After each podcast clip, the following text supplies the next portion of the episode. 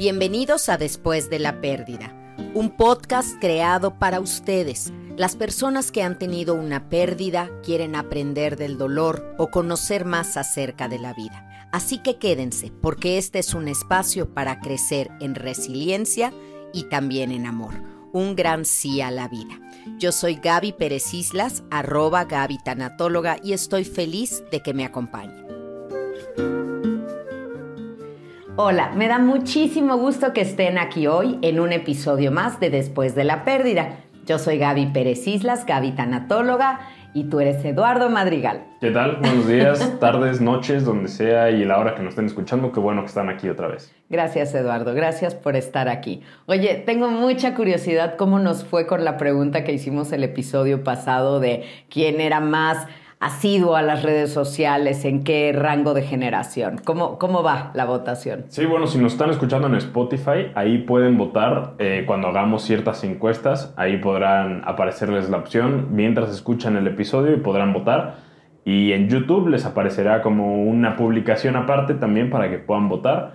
Y pues lo que ha votado la gente es que la generación como 20-30 en un 80% han votado que es más adicta que... 80%. Más o menos, sí, más. Ok. Estará actualizado. Yo creo que el 80% que votó que son los jóvenes fueron los padres de los jóvenes. También creo eso.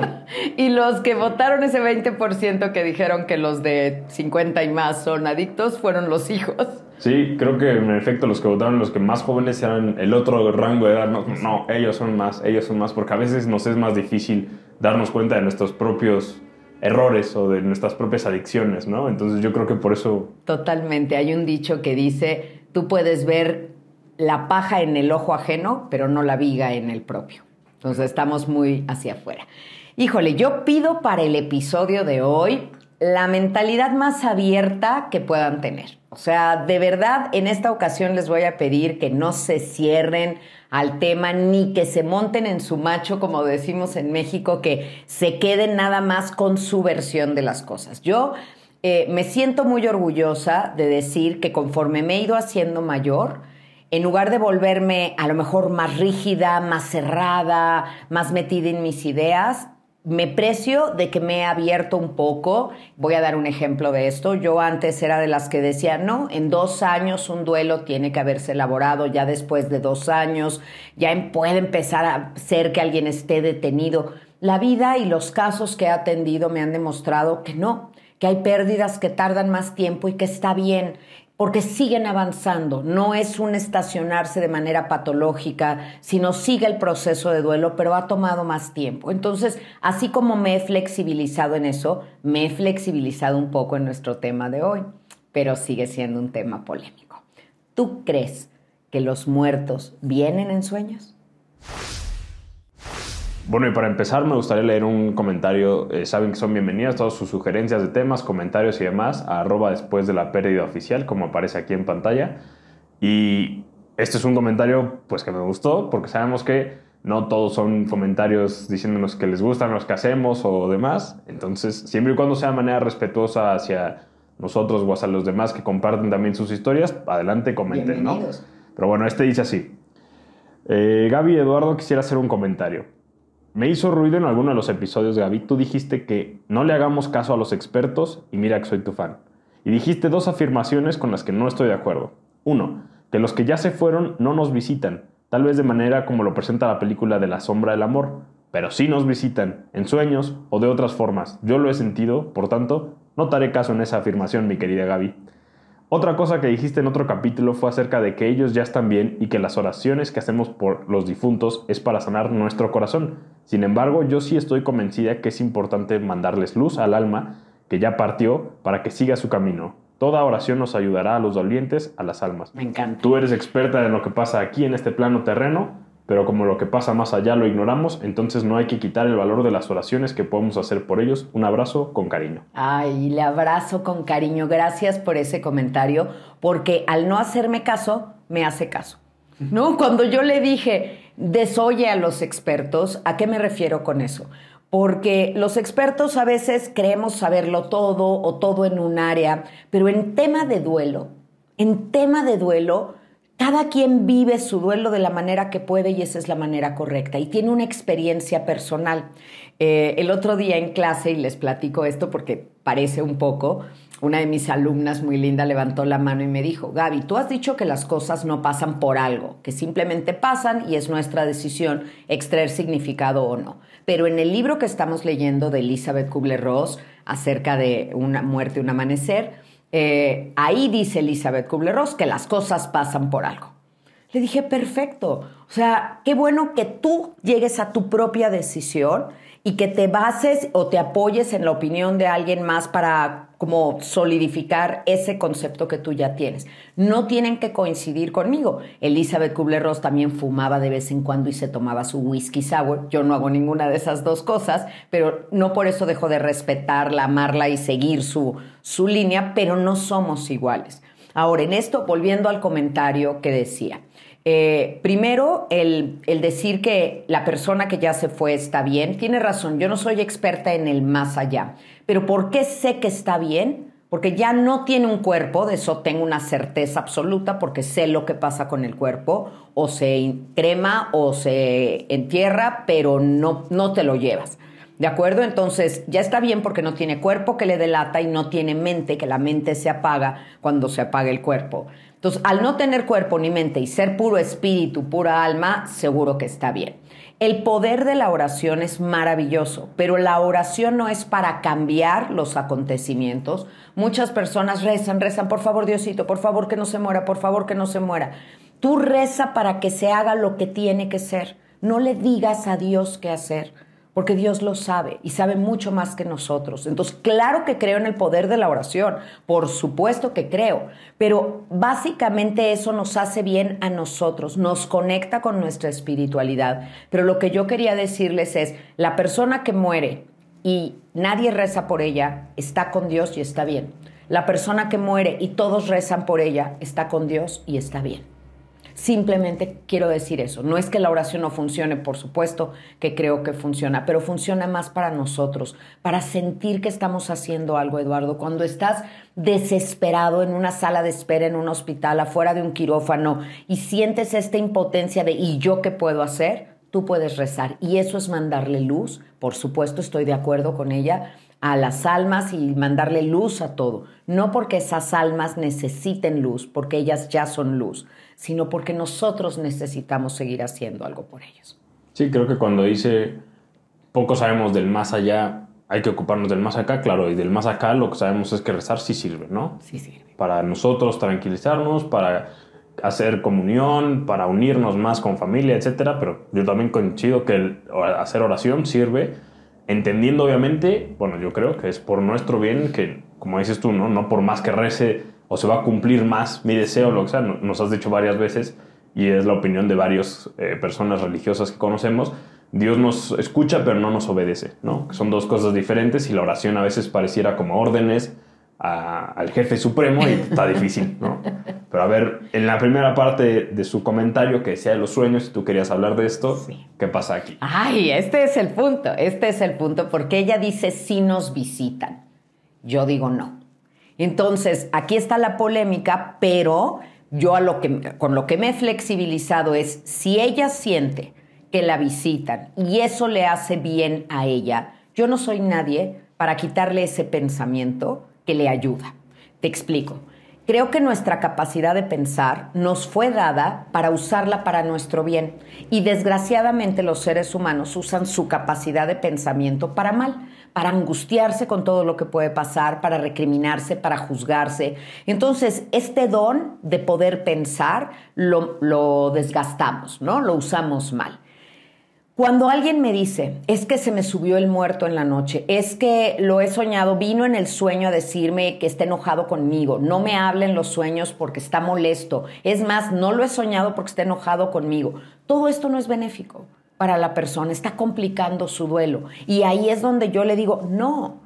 Claro que películas como Ghost, La sombra del amor, como Sexto Sentido, que son grandes películas, a mí me gustan, pero son películas, no son documentales de tanatología, no son la fuente de conocimiento para ciertas cosas, porque Claro que es un tema que a todos nos interesa y es romántico. Es muy romántico pensar que quien se fue todavía puede conectarse con nosotros de alguna manera. Pero hay un, margen muy amplio de lo que podrías decir nos visitan. O sea, ¿qué es una visita, Eduardo? ¿Qué, es cuando alguien te visita? Pues yo creo que lo entienden, o la mayoría de los casos que también hemos leído en sus mensajes que agradecemos, es eh, soñé con él, o en, este, en la noche lo vi, ya prendí la luz y ya no estaba, pero apareció de repente, o se paró un colibrí justo aquí y ese era su animal favorito como interpretaciones también que le damos, a veces no es tanto que la persona en sí llegara, okay, okay. buenas noches, tiene azúcar, ¿no? Sino como alguna interpretación tal vez que le damos nosotros, que decimos claramente, era mi ser querido. Ok, y eso Elizabeth Kubler-Ross le llamaba mensajes de alivio. Los mensajes de alivio existen porque tú los lees. Decía Augusto Monterroso, un escritor guatemalteco maravilloso. Yo no escribo cuentos, sé reconocer el cuento en las cosas que me pasan. Yo creo que esas señales nosotros las decodificamos. Nosotros lo vemos, todo mundo lo ve, pero para mí significa algo y para la otra persona significa otra cosa. Y si, si para ti te da alivio, está bien. Si tú quieres creer que ese arco iris que salió es tu papá saludándote, qué maravilla y qué lindo que interpretes cada arco iris de la vida como una sonrisa de tu papá o un saludo de tu papá. ¿Quién soy yo para decirle a alguien que siente o piensa eso que no es correcto? Pero es muy diferente decir vienen. Pero ¿cómo afecta eso en el duelo o cómo es eso diferente a negación? Porque tal vez por estar viendo yo a mi papá en cada lado, en cada arco iris, cada que llueve, cada colibrí, cada hoja que pasa, tal vez no estoy avanzando en mi proceso de duelo de aceptar que realmente ya no está aquí. Porque si lo sigo viendo yo, tal vez si sigo hablando con él, si lo sigo sintiendo, como dicen, no estoy realmente aceptando que ya no está, ¿no? Y creo que son dos cosas, pues sí, opuestas, el aceptar que ya no está y poder tal vez seguir sintiendo su amor o seguirlo sintiendo aquí, presente en este plano terrenal. No estás mal en lo que me dices, pero entiende que es un proceso. Hay personas que no pueden de golpe sentir esta orfandad o esta viudez o este desamparo de perder a un hijo. Necesito un tiempo para ir elaborando tu no presencia y me agarro porque mi mente me lo pide, necesito saberte cercano. Claro que tú dijiste algo muy cierto, el amor sigue aquí.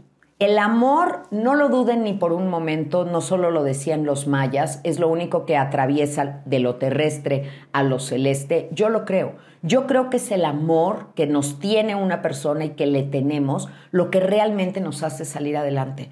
Porque he visto casos que me dicen, Gaby, yo no sé cómo sobreviví a eso, yo no sé cómo estoy de pie, yo no sé cómo pude trabajarlo y elaborarlo, por amor el amor es la razón por la que sales, porque les he dicho infinidad de ocasiones que el amor le gana al dolor. Pero al principio, imagínate que, voy a poner un ejemplo muy duro, pero siempre me gusta poner los ejemplos en mí. Imagínate que yo tengo todos estos años de conocerte, de estar contigo, de convivir en muchos ámbitos, profesional, familiar, como amigos, viajando, en fin, todo lo que, la relación que hay entre tú y yo. Y de pronto no estás. Tu hueco, Eduardo, sería enorme en mi vida, sería un cráter, sería un boquete tremendo y no sabría yo de momento cómo estar. Entonces empezaría yo a decir, cada vez que yo grabe algo, una cápsula o algo, es Eduardo que está aquí conmigo. Eduardo me está acompañando. Cada vez que yo, obviamente tenía algunas cosas, pero cada vez que yo me vaya de compras a algún lugar, ahí voy a estar oyendo la voz de Eduardo, dátelo mamá, dátelo, cómpratelo, ¿no? Entonces, e, ese, eso es como sentirte conmigo. Yo creo que eso me ayudaría al principio en lo que me acostumbro, en lo que me habituó a tu no presencia, sentirte. Ahora, cada quien habla de su verdad, Eduardo. Y cuando ella dice, esta persona que nos escribió, si nos visitan, probablemente ella ha sentido, ella ha visto, ella tiene una experiencia que yo no tengo y ese es mi respeto. Respeto las experiencias que Elizabeth Kubler-Ross vivió, respeto las experiencias que ella vivió y las que otros, pero también respeten mis no vivencias.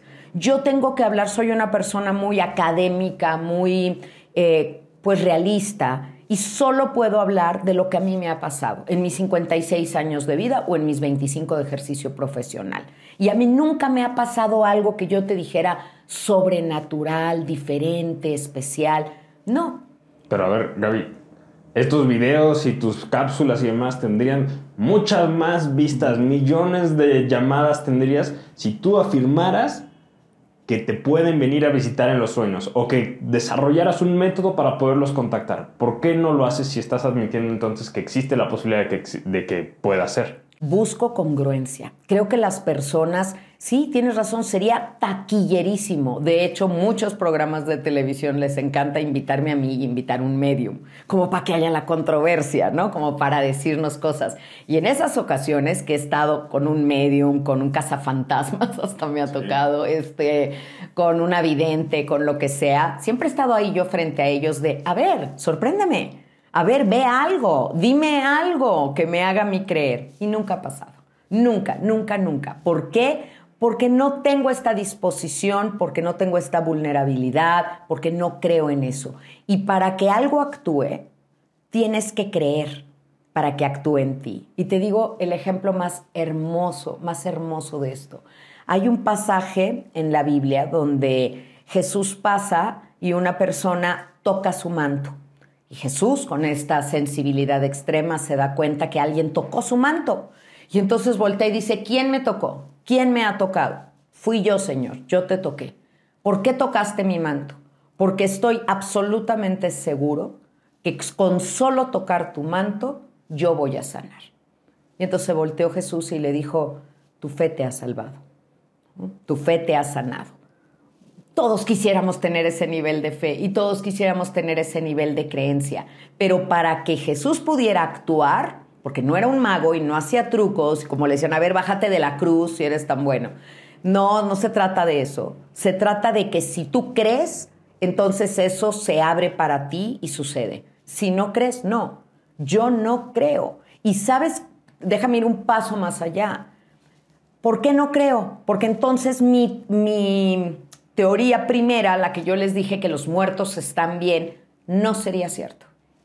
Porque si los muertos tuvieran necesidad de contactarse con nosotros, tendrían un pendiente, estarían preocupados, estarían queriéndonos aliviar, estarían viéndonos todo el tiempo. Y eso para mí, eso no es el cielo. Si estás interesado en alguna de mis conferencias en línea, en mi diplomado en línea o la certificación para ejercer como tanatólogo, todos los informes los puedes encontrar en gabitanatóloga.teachable.com, donde está disponible este material para ti.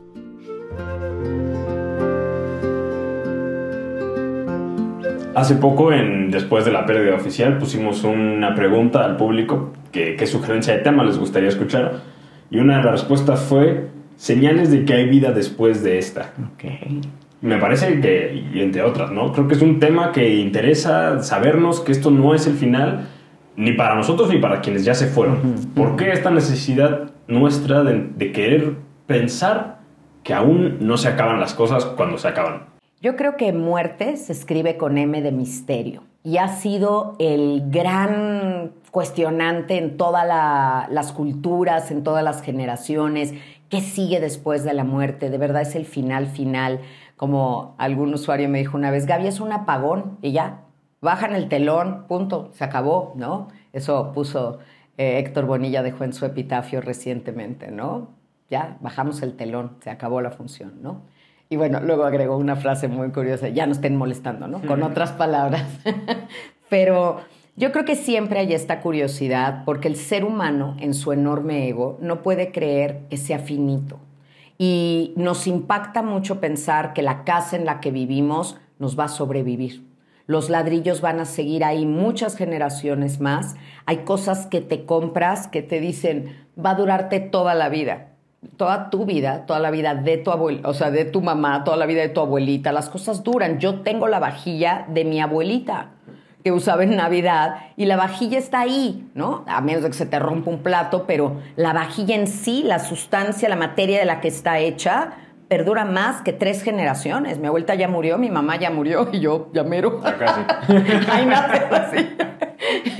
Pero ahí va a seguir la vajilla, ahí la vas a heredar, ¿eh? Ahí la vas a heredar. Entonces, eso yo creo que como seres humanos nos impacta y nos puede muchísimo la insoportable levedad del ser, como es el título de un libro de Milán Kundera. Y queremos saber y queremos garantías. ¿Te acuerdas en la película de Titanic? Claro que te acuerdas porque la hemos visto juntos muchas veces. Pero cuando ya se está hundiendo aquello, el señor este que tenía mucho billete váyase su apartado, ¿no? Con uno de los capitanes para una lancha y te aparto mi lugar y te dejo dinero. Y cuando yo vi esa escena, pensé que eso es lo que muchos quisieran hacer aquí. Si se pudiera, órale, ya, de una vez dejo apartado mi lugar en el otro lado porque quiero garantías de que esto no se va a acabar y que va, a haber vida. ¿Por qué esa negociación, Eduardo? Porque sentimos que una vida no nos va a alcanzar. No nos va a alcanzar para todos los lugares que quiero visitar, para todos los libros que quiero leer, para todas las cosas que quiero hacer. O más aún, si lo he venido haciendo mal y no he sido feliz, necesito más tiempo. Por favor, necesito otra oportunidad, otra oportunidad para hacer las cosas bien. Entonces, respeto, claro, diferentes creencias como la, la, religión hindú, hinduista, que siente que hay, lo, bueno, cree absolutamente en un samsara, en una reencarnación, en ciclos, en otras vidas. Ayer justamente tuve un paciente que me dijo, ¿tú no crees en vidas pasadas? Y le dije, no, la verdad no. Me dijo, yo estoy seguro que en una vida pasada mi abuelita fue mi hija.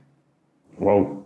Y él está seguro de eso, pero finalmente me está hablando de amor. Nada de eso nos tiene que asustar, nada. Yo creo que cuando tenemos una reacción de no, no, estás equivocado, fíjate que no, así no es. ¿Por qué siento, por qué esa hiperreacción como si lo que tú piensas amenazara mis certezas? Si tú tienes unas certezas que te dan paz, qué bueno, porque lo que creas para la vida y creas para la muerte te ayuda a vivir. Si no crees nada, yo creo que sí te entra un poquito de angustia existencial de esto se va a acabar. Hace un par de semanas me pasó algo muy curioso. Era la hora de partir la rosca y demás. Corta aquí, corta acá, todos nerviosos, a quién le va a tocar. Sacabas, yo sí sudando ya, ¿no? Porque no quería comprar tamales. Y... Oye, explica eso, porque nos ven ah, de todas partes del mundo y a lo mejor alguien no va a entender qué es. Sí, sí, agradezco igual sus comentarios que de repente nos ponen saludos desde eh, Nueva Zelanda, de Japón. Y wow, gracias por escucharnos desde allá. Pero aquí en México, pues compramos un pan eh, en forma de semicírculo, óvalo. De corona. Ajá, aquí pondré una imagen para que sea más fácil de verlo. Y tiene unas partes de azúcar ricas, otras de como cosas raras, feas. Este, y por ahí en medio me, meten los panaderos, pues, figuritas del niño Dios. Bueno, el chiste es que si tú cortas un pedazo de este pan que se llama rosca de reyes y te sale ahí dentro el niñito, pues tienes que comprarles a todos tamales. El 2 de febrero, que es el día de la Candelaria, se, se utiliza esto.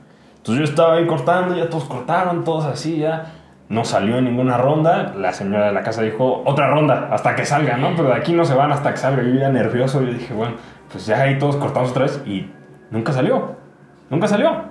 Yo te aseguro que si vamos con la panadera, es la primera vez en mi vida que me pasa que no sale un niño en una rosca, ¿no?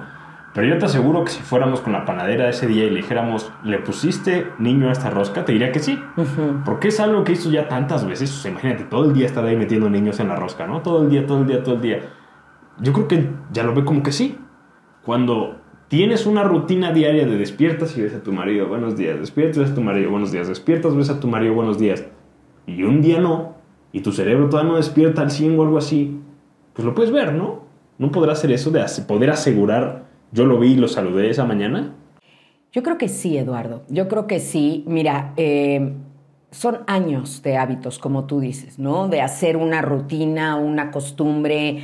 Y en esos momentos de, que te estás despertando, tú sabes que hay como muchos niveles de sueño, ¿no? Un sueño profundo, un momento en el que tienes movimientos oculares, estás soñando, muchos de sueño ligero. Hoy muchos relojes y teléfonos te miden esas fases del sueño.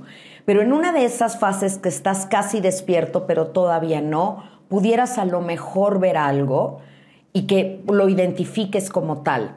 Eh, sucede mucho, y esto es un fenómeno que lo he visto repetir muchas veces, y para mí no tiene más que la explicación del amor y la energía. Niños chiquitos que se murió su papá y de repente están con su mamá, lo está cargando y dice, papá, y señala.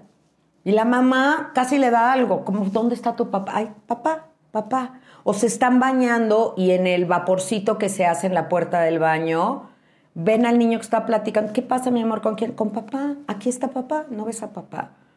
Entonces, muchos se asustan y yo les digo, no te asustes. Siempre hay que decirle a un niño que pasa esto y qué crees que viene a decirte. O si es muy chiquito, dile que lo quieres mucho, mi amor, dile que lo amamos. Y el niño se queda tranquilo. Tú me vas a decir, Gaby, pero el niño lo ve. ¿Cómo voy a saberlo? ¿Cómo voy a saber si es cierto que de niños somos más sensibles, entendemos más, nos conectamos más y luego se nos va quitando porque nos educan a que no es cierto? Y vamos perdiendo esa facultad, o sea, de ver energía, porque sabemos perfecto qué pasó con el cuerpo de una persona que no está no puede tomar el cuerpo prestado para venir a manifestarse. No pueden. Pero lo que sí puede tu mente es proyectártelo. Esa energía desorganizada que ves. O sea, tú sabes que estás aquí conmigo, Eduardo, porque toda mi energía está metida en esta figura, ¿no? Humana de mi cuerpo, que soy yo. Aquí está mi energía organizada. Sabes que estás hablando conmigo porque me oyes, porque me hueles, porque me puedes tocar, porque lo, sabes, tienes pruebas corporales de que aquí estoy, de tus sentidos. Cuando tú, tú mueres y ya no está tu energía organizada en ese cuerpo, estás en todos lados. Y a lo mejor un niño puede captar la energía que está y reconocerla como, como mi papá, como mi hermano, como mi mamá. No debemos de asustarnos de esto, pero sí sí son cosas que pasan, no me han pasado a mí. Lo único, y ahí te voy a contar, lo único que me pasó a mí, lo único, único que seguramente, porque soy una persona escéptica, tiene una explicación. Yo ya les conté en aquella entrevista que me hiciste épica, que cuando mis papás se separaron y nos fuimos a vivir a casa de mis abuelitos, yo no quería dormir con mi hermana en el mismo cuarto. Me parecía casi tan horrible como la separación de mis papás. Entonces decidí dormirme en el cuarto de la azotea. Mi abuelito me lo arregló muy bonito y todo. Mi abuelito tenía la costumbre, era una persona metódica y rutinaria, y mi abuelito subía todas las noches la escalera de caracol de servicio, entonces yo iba desde que abría la puerta, rechinaba cada uno de los escalones, eh, prendía el calentador porque él prendía el calentador. Me pregunten por qué, para que a la mañana siguiente hubiera agua caliente. Yo creo que no había de los calentadores ahora de paso que siempre están prendidos. Prendía el calentador, entonces yo oía la flamita del calentador y luego entraba y me daba las buenas noches, me daba mi beso y mi bendición. Todas las noches, pero además él hacía esta rutina del calentador durante años porque vivió en esa casa muchos años, pero también todo el tiempo que yo estaba ahí, que yo llevaba viviendo ahí. Nada más lo que agregó era el beso, ¿no? Y la bendición. Cuando muere mi abuelito, que para mí era una figura importantísima y bueno, por eso mi, tu, tu, hermano mayor lleva uno de sus nombres, porque claro que una figura muy importante para mí. La primera noche, después de que regresábamos del funeral, yo me quedé toda la noche en la funeraria y todo, y al día siguiente que llego y en la noche estoy acostada ya para dormir y oigo que abren la puerta de la escalera y empiezo a oír el crujidito de las escaleras. Dije, ahí viene mi mamá a decirme buenas noches. Se prende el calentador. Y me quedé esperando que alguien abriera la puerta y me dijera buenas noches. Y yo estaba segura que estaba mi abuelito y que mi abuelito iba a entrar y me iba a decir buenas noches, mi amor, y me iba a dar la bendición. Pero nunca pasó. Nunca pasó. Al día siguiente, en la mañana, le dije, Ma, ¿quién subió a prender el calentador anoche? Me hubiera entrado a avisarme. Le dije, me asustar. Yo no fui. Ah, bueno, ¿tú fuiste? No, yo no fui. ¿Quién fue? Nadie fue. Entonces, o el calentador estaba habituado a prenderse durante 30 años a esa hora y se prendió, y los escalones a rechinar a la hora que rechinaban, o yo no sé qué pasó. Eso es lo único que te puedo decir, pero tampoco es como que fuera, lo vi, lo olí, me di cuenta, tenemos memoria con todos los sentidos, entonces de repente un aroma te recuerda. Híjole, es tan sutil esa línea. Me encantaría que ustedes nos cuenten sus historias, ¿no? Sí, aquí abajo nos pueden eh, pues contar, compartir, si quieren qué, les ha sucedido, qué han escuchado de otros familiares, seguramente ha pasado mucho. Eh, a mí me quedaría nada más como preguntarte otra vez, porque me, como mi mayor temor, por así decirlo, de esta situación, es que al aceptar o empezar a ver estas señales o sentirlas, no estemos aceptando la realidad que vemos todos los días, pues. Es decir, o sea, ¿cómo nos podría afectar el estar esperando un mensaje o alguna, alguna interacción de algún tipo? O a mi hermano sí se le aparece, o mi mamá sí suena con él y yo no. ¿Cómo nos puede afectar sentir esto o no en nuestro proceso de duelo? Si te gusta escribir y trabajar tu duelo a manera de terapia narrativa, te recomiendo los duelarios. Hay uno especial para cada tipo de pérdida. Estos cuadernos de trabajo están disponibles en Mercado Libre y Amazon México. Bueno, volviendo a lo que me preguntaste, Eduardo, yo creo que sí nos afecta. Por eso es importante, no indispensable, tengo que ser honesta, pero sí importante que lleves un acompañamiento en tu duelo una persona con quien puedas pelotear todas estas ideas para mantenerte en un margen de realidad. El caso más, pues, híjole, más duro en el sentido de negación que he tenido fue una señora en Cuernavaca que su esposo murió en la carretera, había venido a verlo de un trabajo y lo asaltaron y murió. Y entonces ella se quedó con dos niños pequeños y todas las tardes se hincaba con sus hijos y les decía, vamos a pedirle a Dios que nos regrese a papá. Entonces ella se hincaba y los niños hincados y todos rezando. Entonces las amigas de ella fueron las que me contactaron, por favor Gaby, ayúdanos. Porque lo que estaba haciendo con estos niños era terrible, porque en los niños estaba alimentando, si rezamos lo suficiente, papá va a volver. Y entonces quiero empezar muy didáctica con esto. La muerte es irreversible, definitiva y absoluta. No pueden volver. No pueden volver, punto. No hay marcha atrás. Tenemos que entender eso.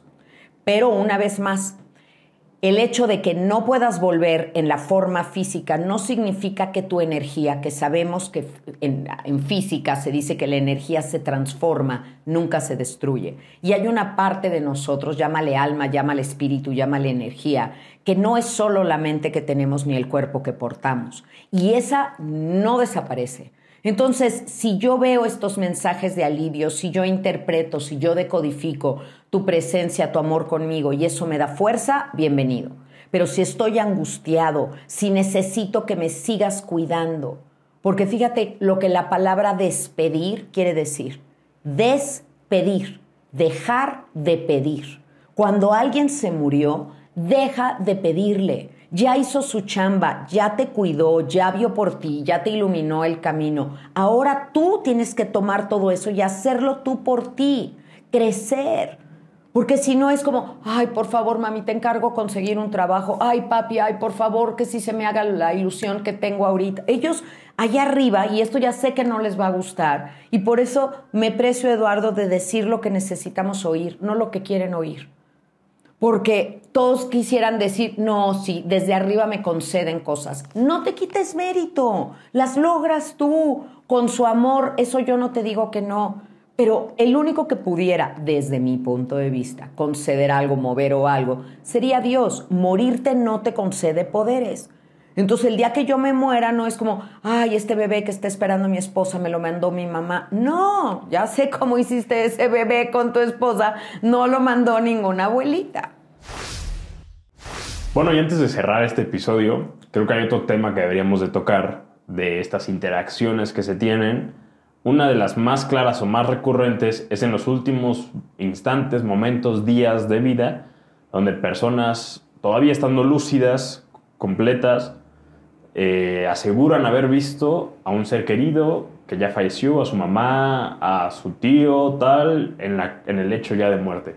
¿Eso cómo se puede interpretar? Bueno, esto está muy documentado por la doctora Elizabeth Kubler-Ross. Ella tuvo cientos de casos así y yo te debo de decir que yo también he tenido muchos casos donde alguien que, eh, no sé, su papá falleció y luego el hijo va a consulta y me dice, mi papá me dijo que vio a mi abuelita o no sé, tu propio abuelo. La última vez que, nos vimos cuando nos estábamos eh, despidiendo me dijo que había soñado con su mamá. Mi papá soñaba muy seguido con su mamá, pero esa vez fue como muy impactante porque me lo contó. Entonces, entre sueño, verlo. Esto es un fenómeno que sí sucede y sucede con dos cosas. Uno, la persona que ves siempre ya está muerta. No ven a alguien que esté vivo. Es como alguien que ya está muerto. Y dos, es alguien que tiene una carga emocional para ti muy importante. Por ejemplo, alguien que es católico puede ver a la Virgen María. Alguien que es cristiano puede ver a Jesús. Un judío jamás me va a decir vi a Jesús porque no es una figura que tenga una carga emotiva para él. Entonces tiene que ser alguien que ya falleció y alguien con quien está conectado. Y esto creo, Eduardo, que es una proyección de tu cerebro, que, que es un mecanismo muy amoroso del que creó el modelito humano para que no tengas miedo. Sí está reportado tantas veces, igual que ver el túnel o la luz, que puede ser una refracción de la pupila, lo sé, pero cuando algo se repite y se repite y se repite tantas veces puede ser por dos cosas, porque son experiencias reales o porque ya estamos contaminados con que alguien te dijo alguna vez de la luz y el túnel y entonces ya lo ves porque estás predispuesto. Pero mi creencia es que es un mecanismo de tu cerebro que te proyecta esto para darte tranquilidad, porque nadie me ha dicho que la visión, cuando voy a ver a un enfermo terminal, me lo dicen mucho, es más, me han dicho, ¿no viste a mi mamá? Se acaba de ir. Y es una persona de 90 años a quien estoy viendo, o sea, sé que su mamá no estuvo ahí, pero para él sí, qué bonito, porque si algo extrañamos en la vida es a los papás. Y daríamos todo por poderlos ver, todo. Entonces, creo que es este mecanismo. Un día, viendo un documental de estos de la BBC de Londres, de la naturaleza, vi de unos animales que nacían y tenían que correr a, esconderse una madriguera porque afuerita de donde estaban, donde habían nacido, ya había unos felinos esperándolos, ¿no? Entonces, increíble cómo estos recién nacidos salen y ¡bum! corren, ¿no? Y ahí va el felino atrás. Y corren y corren y el felino buscándolo. Entonces, de repente ya, el felino le pone la pata encima y se queda ahí. Y el felino está recuperando el aliento y quita la pata de encima de él. Y yo viendo el documental diciéndole, corre, corre, huye, ahora, vete. Pero no se movía. Estaba así catatónico, ¿no? Y entonces yo, ya, pues, ¿por qué pasa esto? Averigüé tantito y aprendí que hay una sustancia que secreta el cuerpo de los animales, que es como un anestésico, para que cuando ya es inminente que van a morir, que los atrapan, no tengan dolor. Están como adormecidos. Dije, wow, cuánto amor, cuánto amor que hasta en eso pensaste para que el animalito dentro de esta cadena alimenticia no sufriera, ¿no? Pues creo que si tuvo. Eh, ese don para estos animales, para nosotros es nuestra capacidad del cerebro, que es súper intrincado. ¿Has visto un cerebro? Mm, no en vivo, pero en fotos o en películas sí. Pero en alguna clase de biología, en un laboratorio, ¿nunca hiciste una disección de cerebro? ¿No te tocó? Creo que no, eso ya es ser ilegal, yo creo. o sea, no puedes abrir cadáveres bueno, hoy en no, día. no, no. Tal vez en la revolución no un sí, cerebro pero no. humano, pero ay, bueno, está bien. ¿Cómo eres? Eh, pero el cerebro, si lo ven, es así como curva y curva y curva, como si estuviera hecho de carne molida, pero con muchos, muchos recovecos. Provecho a los que están comiendo. así de complicado, así es. Entonces yo creo que hay tantas cosas que no sabemos, Eduardo. Usamos un 15, un 18% de nuestra capacidad cerebral.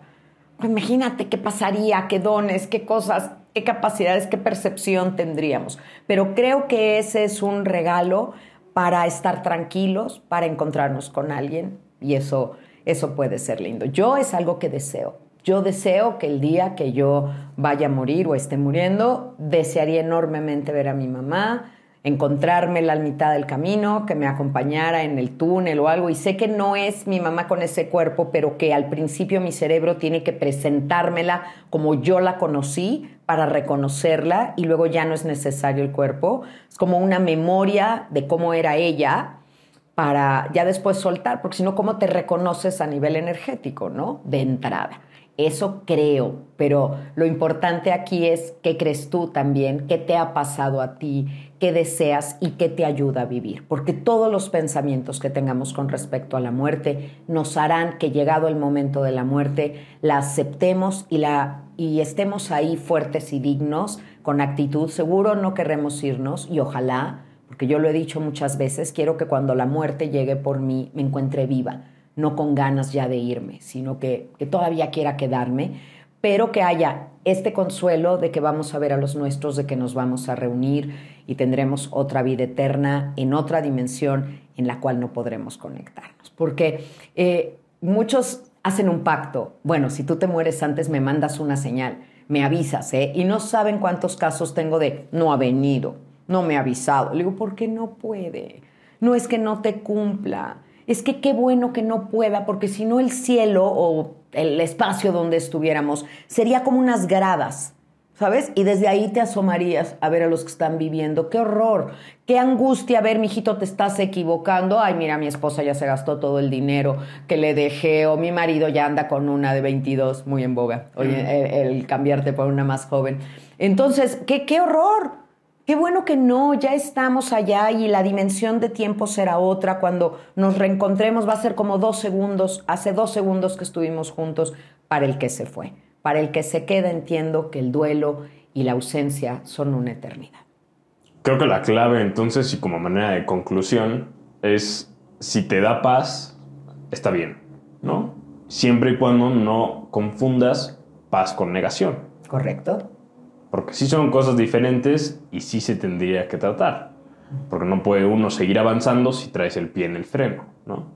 Pero bueno, eso es algo que hemos hablado en muchos episodios y lo seguiremos hablando eh, pueden mandarnos sus sugerencias de tema a después de la pérdida oficial. Ahí los leemos con mucho gusto. Y pues muchas gracias. Ay, gracias. Antes de que cerremos, déjame decir, ahora sí, última llamada, porque el 4 de febrero comenzamos la certificación. Así que si tú ya estudiaste tanatología, eres tanatólogo o acabas de terminar de estudiar, pero no te sientes listo para empezar a ejercer porque tienes el compromiso de que es algo muy serio, te invito a que tomes esta certificación donde te voy a compartir todo el know-how, todo lo que sé hacer, cómo lo he hecho 25 años, Pregunten cuál es el temario, pidan informes del temario a certificación arroba.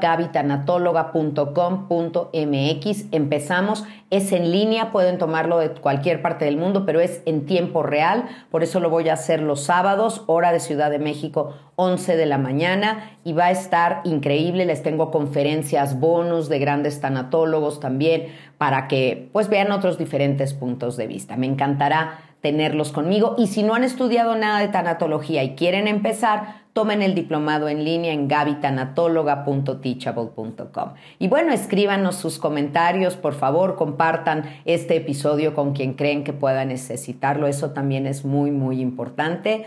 Y por mi parte es todo. Recomendarles lectura para estos temas, Gaby, cómo curar un corazón roto, que además, amigos de España, les tengo esta noticia maravillosa porque está a punto de salir la versión castellanizada que hice para España. Así que de cómo curar un corazón roto, ya van a poder encontrar cómo curar un corazón roto en todas las librerías de España. Y miren, mi corazón palpita todo lo que da. Estoy muy, muy emocionada con eso. Tiene una portada divina, ya la van a ver y bueno, este año viene con muchas sorpresas. Gracias a ustedes, a su confianza, a su cariño y gracias también a ti, Eduardo, por abrir este espacio, por ser la voz de los que nos escuchan y por crecer tanto.